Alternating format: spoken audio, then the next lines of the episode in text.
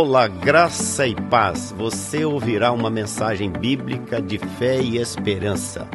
Estamos orando para que esta mensagem lançada germine, cresça e frutifique em sua vida para a glória de Deus Pai. Jesus o abençoe ricamente. Pastor Alan Cajueiro, para quem não conhece ainda, irmão do nosso querido Christian Cajueiro. Cadê ele? Saiu aí, né? Cuidando da filha. Obrigado. É, é um prazer tê-lo conosco, juntamente com a sua família.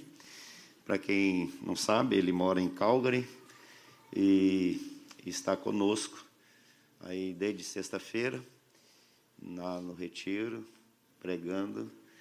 E agora nós vamos fazer a conclusão, ouvindo essa palavra do Senhor para o nosso coração. Vamos orar? Pai querido, somos gratos ao Senhor pela bênção de estarmos na tua casa. Não tem lugar melhor do que estar em tua presença. Na tua casa há delícias perpetuamente. A tua palavra que diz, e tem promessas lindas do Senhor para nós. E nós sabemos que o Senhor está aqui. O Espírito do Senhor sopra sopra, e Ele está soprando aí dentro de você agora. Ele está soprando na tua vida, Ele está soprando na sua alma. Receba em nome de Jesus. E abençoa o teu servo, que ele seja profeta do Senhor, boca de Deus, que ele fale dos oráculos de Deus com toda ousadia, intrepidez, com toda perseverança e confiança de que é o Senhor que faz a obra no mover do Espírito Santo. Senhor, se move no meio do teu povo agora, Senhor. Quebrante o nosso coração. Faz de nós verdadeiros servos e que sejamos tão cheios da tua palavra, da tua presença, do teu poder, que Toronto, Canadá e o mundo saiba que o Senhor está agindo no nosso meio, na nossa vida, no nosso coração. Ó oh, Deus, nós oramos em nome de Jesus. Amém. Amém. Deus te abençoe, querido. Amém, Amém pastor.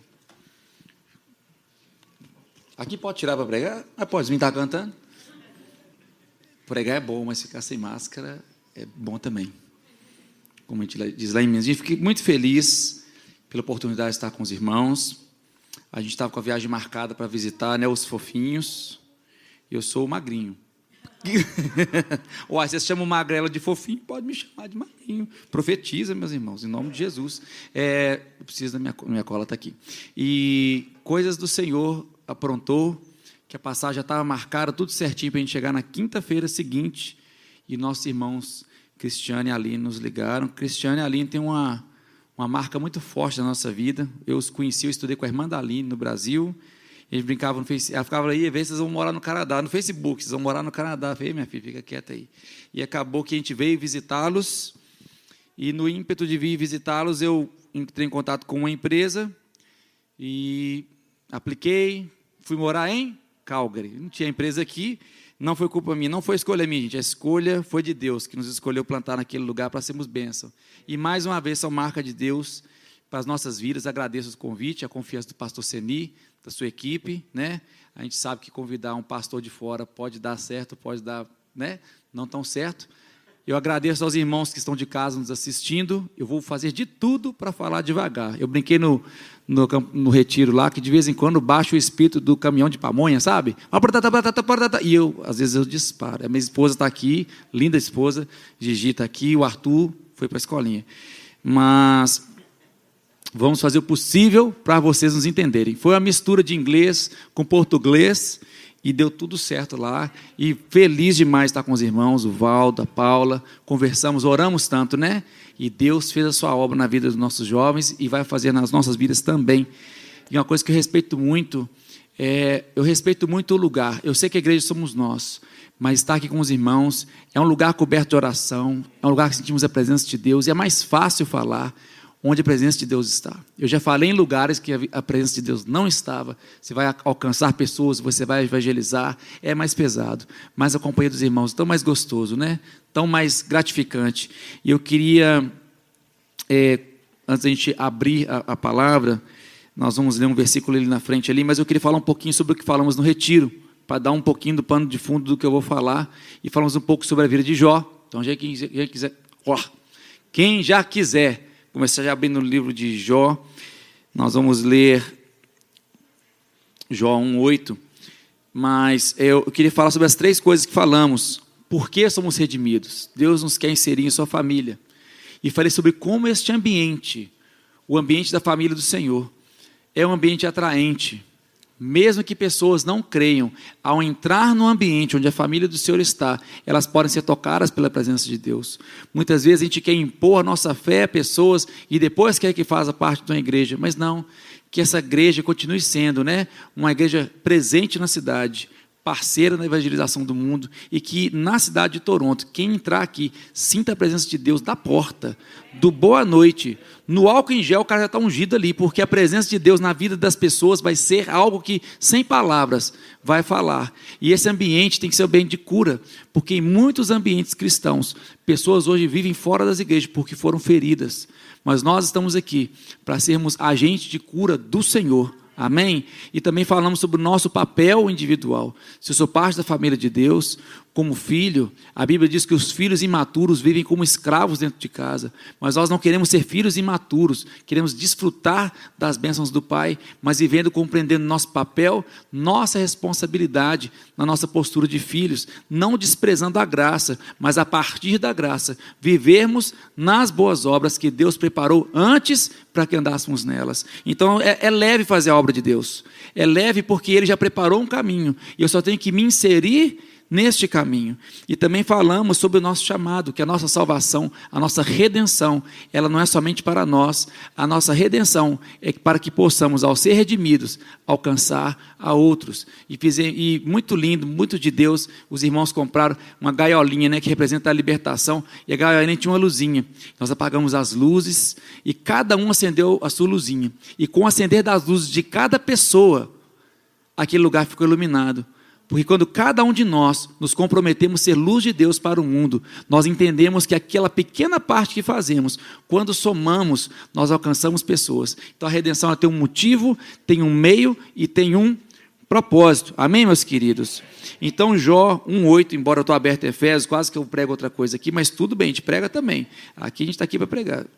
Neemias, Esther, Jó. Gente, eu, eu, eu, brinquei com o pessoal lá, eu, é de verdade. Eu canto a musiquinha da Lagoinha toda vez que eu vou abrir a Bíblia e eu acho os livros assim. Vocês me perdoam. Que a gente acostuma tanto com o computador que no meu devocional eu faço com a Bíblia de papel. Mas aí eu leio sempre na sequência. Mas meus estudos eu faço no computador. Aí eu fico assim, Neemias, Esther, Jó. Achei. Jó 1, 8 e 9, que diz assim: Então o Senhor disse a Satanás: você considerou meu servo Jó? Não há ninguém na terra como ele, homem de perfeita integridade, que teme a Deus e se desvia do mal. Satanás respondeu ao Senhor: Jó teme a Deus por nada? E eu queria parar por aí. E nós falamos um pouco disso lá no, no retiro também. Deus jamais provaria a vida de Jó se não houvesse algo em Jó que Deus quisesse suscitar. Deus não tem nada para provar para um funcionário demitido. A Bíblia não lida com o diabo, a Bíblia lida comigo e com Deus. E mais o diabo está fazendo um papel de compreender que eu não posso ter distrações neste processo. Você que nos ouve aqui, você que está em casa, compreenda. A Bíblia, as igrejas cristãs verdadeiras, elas não pregam sobre o diabo, porque o diabo, se compreendemos o papel dele, ele é simplesmente uma distração. O foco estava na relação entre Jó e Deus. Jó era íntegro mas ele se apoiava na sua integridade e ela se tornava insustentável. A integridade de Jó se tornou um ponto de orgulho de Jó perante Deus. Porque muitas vezes a gente se engana, e a gente esquece que a, nossa, a graça suficiente a gente acha que a graça suficiente ela é para aquela pessoa que está ali, naquela vida desregrada. Não. A graça suficiente é para todos nós. Não há ninguém bom. Romanos 3, 23 diz que todos pecaram e estão destituídos da glória de Deus. E a gente se ilude ao achar que a gente levar a mão para Jesus, vai ser tudo perfeito dali para frente. Não. Nós estamos no caminho de sermos aperfeiçoados. Somos perfeitos compreendendo que somos imperfeitos, sendo aperfeiçoados até a estatura de Cristo. Amém? E compreendemos então que temos que nos gloriar na nossa fraqueza, compreendendo que a nossa dependência de Deus vai nos levar para um caminho de vitória. E esse ponto na vida de Jó o levou a outra parte. Eu vou dar uma saltada aqui só para a gente fazer bom uso do tempo. Jó 19 dizia assim: Eu sei que meu redentor vive. E eu falei com os meninos e falo com vocês hoje. Quantas pessoas estão indo rumo a uma vida de perdição, a uma eternidade sem Jesus? Sabia que inferno, no final das contas, é isso? O inferno foi criado para o diabo e seus anjos, ele não foi criado para o ser humano. Mas Jó 19, 25 diz assim: Eu sei que meu redentor vive. Mas Jó, ainda, mesmo sabendo que seu redentor estava vivo, passou ainda por muitas provações e lutas e amadurecimento, até chegar no ponto que Deus queria que ele estivesse, que é eu conhecia de ouvir falar, mas hoje os meus olhos te veem. Então, quando nós conhecemos de ouvir falar, nós estamos indo baseado na fé do outro.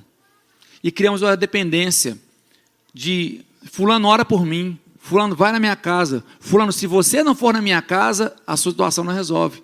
Nós estamos aqui, quando eu falo nós, eu me faço parte da família Vida Nova aqui, pastor Seni, sua equipe, estamos aqui para servir vocês, mas vocês têm que entender que a continuidade do que a gente pode semear na sua vida tem que continuar com você. Você, como cristão, cristã, tem autoridade através do nome de Jesus para estender as mãos para sua própria casa, para sua própria família, e abençoar a si mesmo e abençoar outros. Eu queria pausar um pouco aqui, quebrar o o ritmo do negócio aqui para compartilhar um testemunho hoje.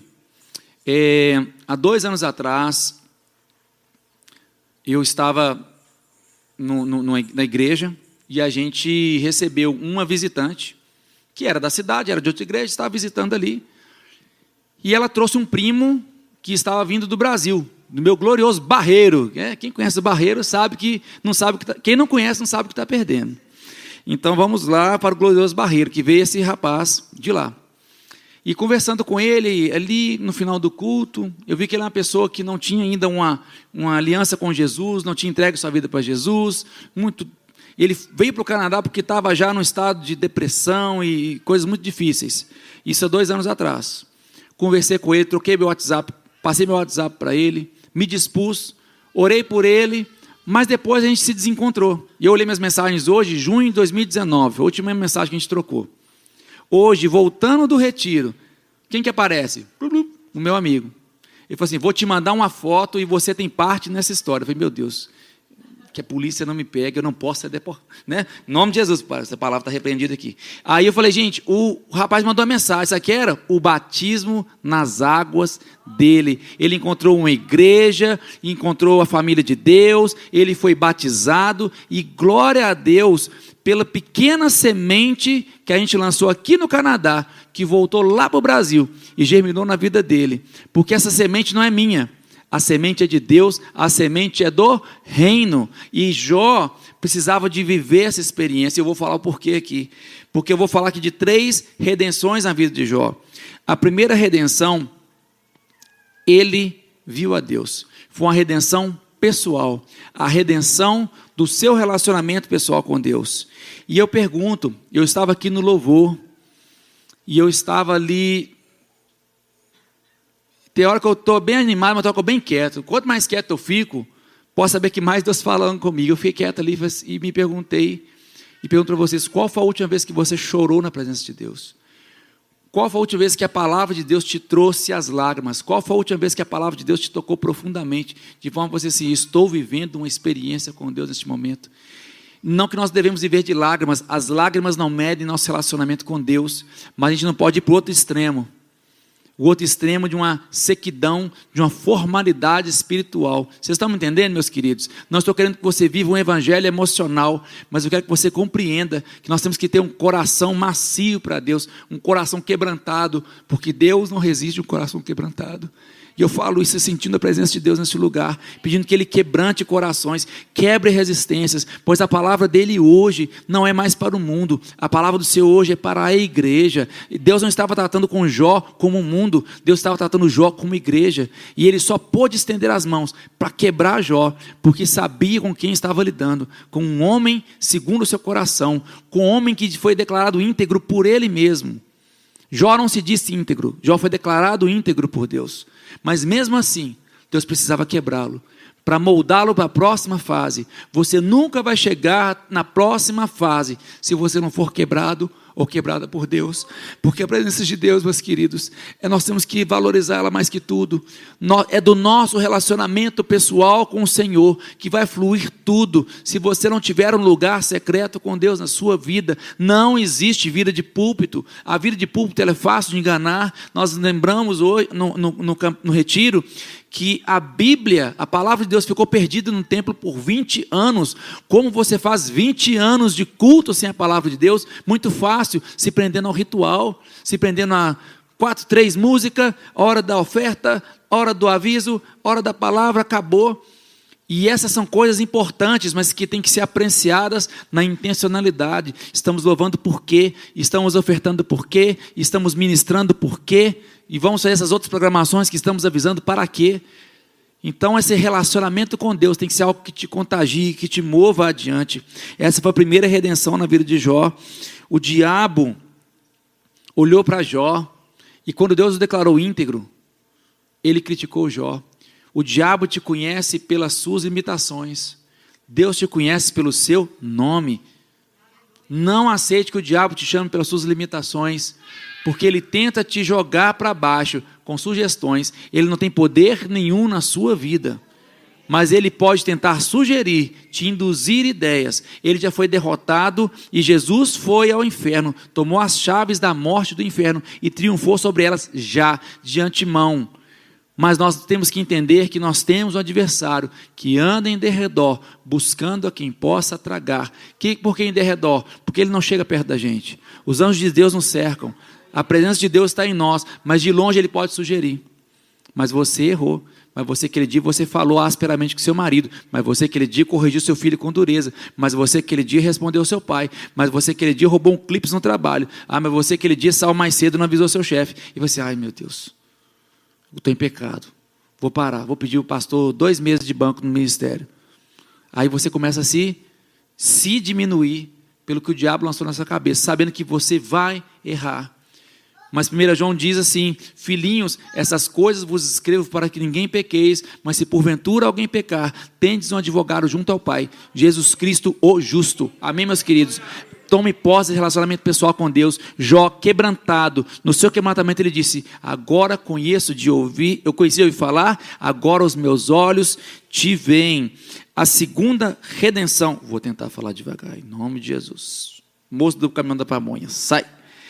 É, uma redenção relacional. Abre comigo, comigo em Jó 42,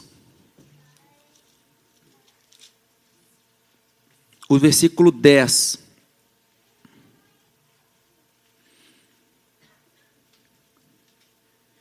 A minha cola está tão boa que eu não pus versículo nenhum aqui, de tão bem preparado que ficou. Mas eu lembro que a gente falou extensivamente sobre o assunto. Jó 42, 10. O pessoal aqui é treinado, hein? Vou esperar um pouquinho. Gente, eu sou dos tempos que eu gostava das, das Bíblias de folha. Que eu estava, shlaf, shlaf, shlaf. Não parava o shlaf, aí o pessoal achou. Agora tudo digital é mais difícil. Amém, meus queridos? Vamos ler então. Depois que Jó orou por seus amigos, o Senhor restaurou sua sorte e duplicou suas posses antigas. É, Todos os seus irmãos, irmãs e companheiros vieram até ele e jantaram com ele em sua casa. Eles simpatizaram e o confortavam com ele, em relação à adversidade que o Senhor trouxe sobre ele. Cada um deu a ele uma peça de prata e um anel e um brinco de ouro. Então o Senhor abençoou a última parte da vida de Jó mais que a primeira. Ele teve 14 mil ovelhas e carneiros, 6 mil camelos, mil juntas de bois e mil mulas. E também teve sete filhos e três filhas. Por que essa parte que é importante? Jó, ele orou por seus amigos. Que amigos? O que acusou, o que falou que era, estava em pecado, o que injustiçou, o que amaldiçoou. Gente, Deus vai te chamar para orar por pessoas que, no seu critério, não merecem. Quando Judas veio para Jesus, Eu falei, eu, eu não servi para esse emprego de Jesus. Eu ia, eu ia matar muita gente. Que Judas chegou lá, Jesus sabendo tudo que ele planejava, ele falou: Amigo, a que vieste? Jesus não estava aí sendo irônico, Jesus não mentia porque não pode mentir, mas ele quis profetizar na vida de Judas uma última oportunidade. Amigo, por que você vai fazer aqui? Ele sabia o que Judas ia fazer, mas ele deu a oportunidade de não fazer. Jesus sabe o que estamos para fazer, mas nos dá oportunidade de não fazer. E ele disse então aqui, ó, ele orou por seus amigos. E a bênção sobre a vida de Jó não veio antes, mas veio depois que ele orou por seus amigos. Essa bênção relacional me ensinou outra coisa também. Jó acabou de orar por seus amigos. Ele abençoou não tendo nada. Quantas vezes colocamos a desculpa de não termos algo para dar, para ajudar? Não posso, eu queria te ajudar, mas eu não tenho. E eu olho para a igreja em Atos, em que as pessoas cuidavam uns dos outros, vendiam seus bens. Que bens? Era tudo quebrado, tudo liso, era tudo gente pobre. Mas eles, lisos, quebrados e pobres, o pouco que tinha, eles vendiam, compartilhavam para que não faltasse para ninguém. Eu sou de Minas e um monte de gente aqui é de Minas. Eu sou de BH, minha família é do interior. E quem vai ouvir falar que eu vou falar aqui vai, vai concordar comigo. No interior, a mesa é mais farta. Eu vou na roça, tem queijo, goiabada, doce, compota. A mulher matou um porco ali agora, mais dois frangos, se faltar. Isso para cinco pessoas. Em BH o cara põe dois creme crack lá, um potinho de requeijão.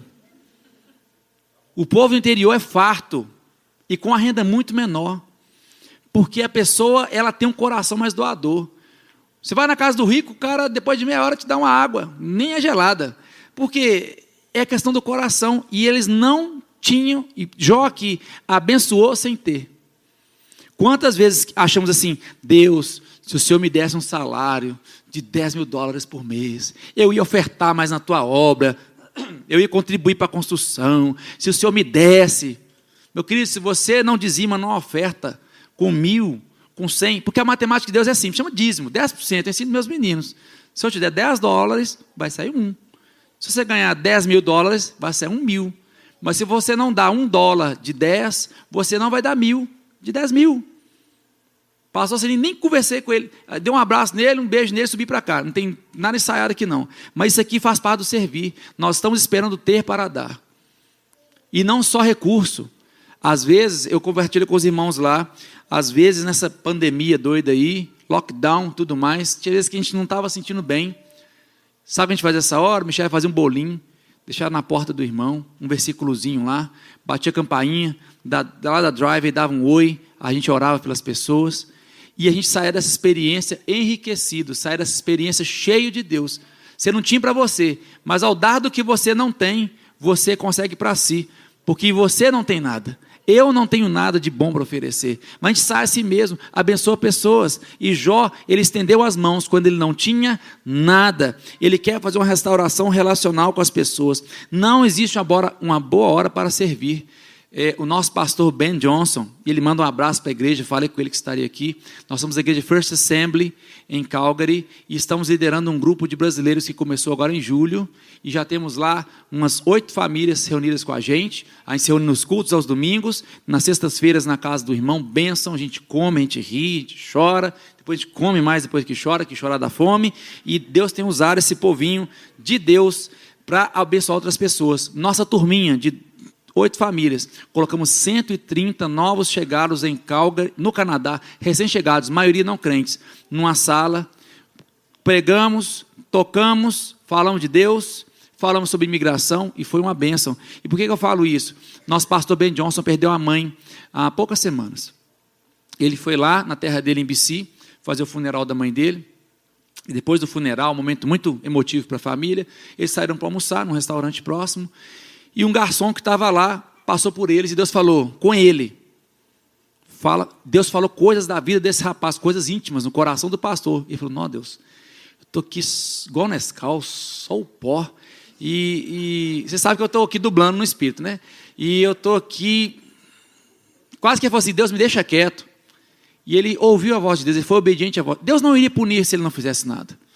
Mas ele foi obediente à voz de Deus, chamou o rapaz no canto.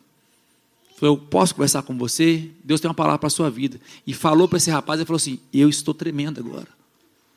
No dia do enterro da mãe dele, não tem uma boa hora para servir. Não existe um, ai Deus, assim, depois que o Senhor resolver todos os meus problemas, ai eu vou servir, eu vou ser uma bênção na sua obra. Não. Todo mundo que serve, serve debaixo de pedrada, de pancada, de traição, de facada nas costas, de mentira inventada, de, de adversidade, de doença. Mas nós estamos servindo. Amém, meus queridos? Porque nós temos que relacionar com as pessoas e dar, dispor a dar, independente do que temos. E a terceira redenção na vida de Jó para eu encerrar aqui, uma redenção geracional, um legado para o reino de Deus. Um legado. E o legado você dá com o seu exemplo. Eu estava lá no, no, no, no, retiro agora, e meus filhos estão passando para a fase da adolescência, e uma hora no louvor, eu estava, eu, eu sempre levanto as mãos e tudo mais, eu abracei meu filho, e meu filho levantou as mãos.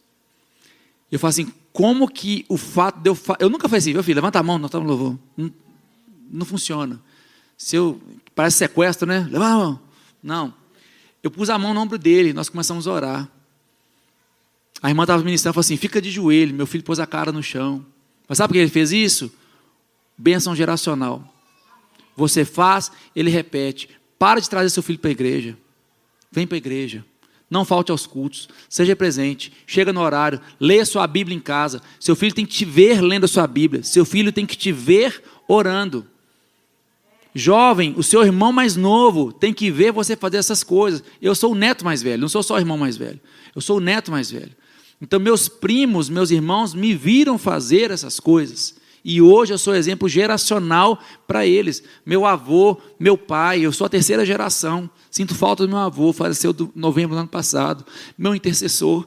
Mas eu sou feliz, porque meu avô semeou na minha mãe, que casou com meu pai. Oh, consegui falar certo agora, hein, galera? Uhul! Aleluia! Quando eu disse eu nem sei o que eu falei, mas foi uma coisa confusão que eu tive que parar para explicar de novo. Semeou, meus queridos, e eu estou aqui hoje, enviado pelo meu avô, que semeou e a geração vai passando e eu sou feliz de investir na vida dos meus filhos. Jó, ele teve o dobro de animais, o dobro de bens, mas não teve o dobro de filhos. Sabe por quê? Deus vai te retribuir, Deus vai te recompensar, Deus vai te multiplicar sonhos que ele tomou de você pela obra de Deus. Mas os filhos não são um projeto seu. Os filhos são um projeto dele. Então o projeto dele ele restaura. A bênção ele multiplica, porque a bênção é para você. Ele fala: esse filho não é seu, não, Jó. Esses filhos são meus. Eu recolhi esses dez. Vou te dar outros dez, porque eu vou restaurar em você esse projeto. Deus está restaurando na sua vida agora projetos perdidos. Deus está redimindo em você sonhos enterrados. Você que hoje se sente velho, você que hoje sente que passou seu tempo, você que hoje sente que sua oportunidade está perdida, você que hoje sente que uma palavra lançada no passado fechou uma porta para você. Deus está ressuscitando filhos e filhas espirituais na sua vida nessa hora. E nós, como igreja do Senhor Jesus, te convido a ficar de pé e nós vamos orar e nós vamos clamar para que o Senhor Jesus encha a sua vida com essas três redenções: uma redenção de um relacionamento pessoal, uma redenção de um relacionamento em comunidade e uma redenção geracional. Como nós, como igreja, estamos abençoando o Canadá. Como nós, como igreja, estamos abençoando o local que fomos colocados para ser abençoadores. Isso vem desde tudo, como que somos excelentes no nosso trabalho, como somos excelentes como igreja para a comunidade, como estamos servindo ao Canadá através da palavra redentora, da luz, da presença de Jesus que está em nós. O quanto temos nos responsabilizado por gerar filhos. O quanto estamos como igreja, e eu pergunto agora, como nós, Igreja Vida Nova, estamos preparados para receber e cuidar desses filhos. A gente fica orando para o aeroporto, chegar um montão de gente. O quanto nós, como igreja, e quando eu falo nós, não é o pastor Senin e equipe, nós, como igreja, estamos preparados. Se vier 100 pessoas, vou ter que 100 pessoas aqui de dentro para amparar, para cuidar, para visitar, para orar, para carregar mudança. Que mudança é benção, meus queridos. Eu estou no ministério, peguei um som do pastor Seni, estou no ministério da mudança. Eu chego nas casas, até os, os, as pessoas não são cristãs. Ah, o pastoral da mudança chegou. O pastoral da mudança está aí. Nem conheço o dono da casa, mas meus amigos me sequestram para esses negócios. a gente vai, faz duas mudanças num dia e é bênção. Sabe por quê? Eu estou semeando na vida daquele cara. Eu vou marcar a vida daquele cara, servindo. Nem convido para a igreja, mas ele marcou minha cara. Ele tem meu telefone. E ele vai passar lá na igreja. Na minha, na outra, a igreja de Jesus. Amém, meus queridos? Vamos orar. Pai Santo, nós nos colocamos na tua presença, Senhor, agradecendo, Pai, pela oportunidade, Senhor, de sermos redimidos, ó Pai.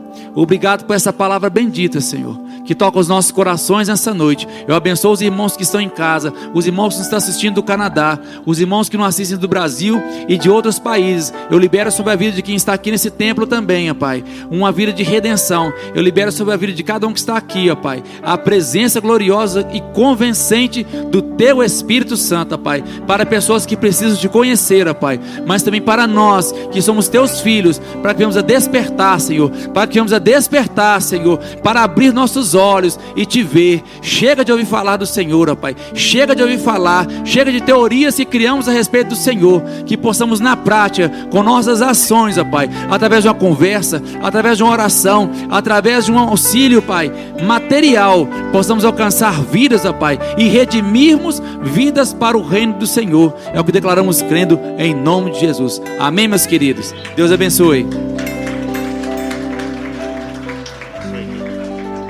Amém, querido.